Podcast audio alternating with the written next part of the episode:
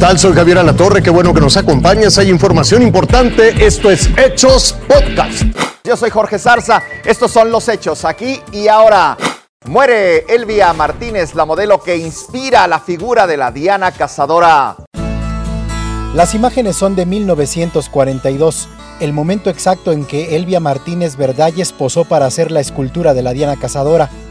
Su nombre oficial era la Flechadora de las Estrellas del Norte. Sus dos creadores hicieron esta escultura de bronce por mandato del presidente Manuel Ávila Camacho, que quería embellecer la Ciudad de México con fuentes monumentales.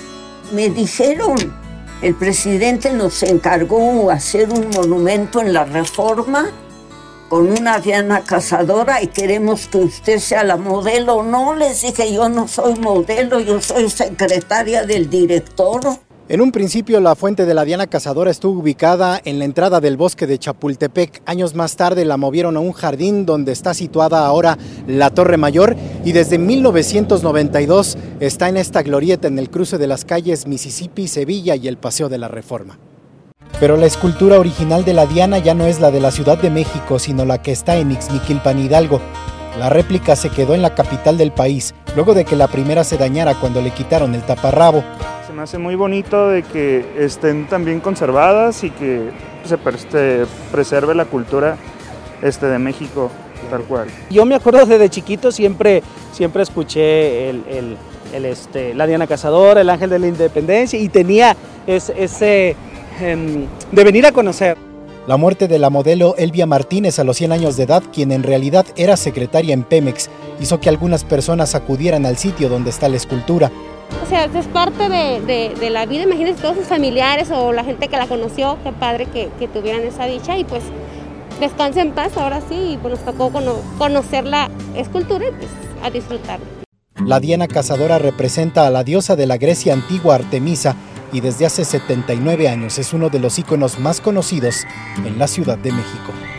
Sucedió porque tenía que suceder, estoy contenta eh, de, haber dado algo a mi patria. Y, ya, pero me tocó. no hice nada, me cayó del cielo. Rubén Mendoza, Fuerza Informativa Azteca.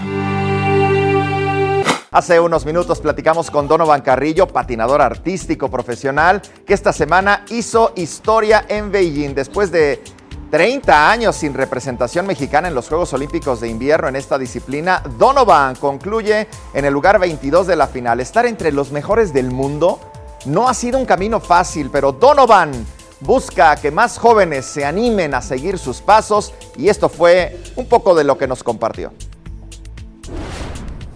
Durante los primeros 11 años de mi carrera fue muy difícil salir adelante porque los apoyos eran casi nulos. Realmente nosotros salíamos adelante gracias a mi familia, mi entrenador y personas realmente cercanas. Yo el apoyo por parte de las instituciones gubernamentales y las empecé a tener en el 2019. Claro que a partir de ese año se ve un crecimiento bastante importante en mi carrera. Una de las cosas que siempre me he propuesto, más allá de mis metas deportivas, es dejar huella. Busco motivar a más niños y niñas a que se incursionen en el patinaje, porque en una oportunidad tal vez encuentren su pasión como yo lo hice. Les mando saludos y un fuerte abrazo. Te invito a que siga con nosotros mañana con detalles de más información que justo ahora está en desarrollo.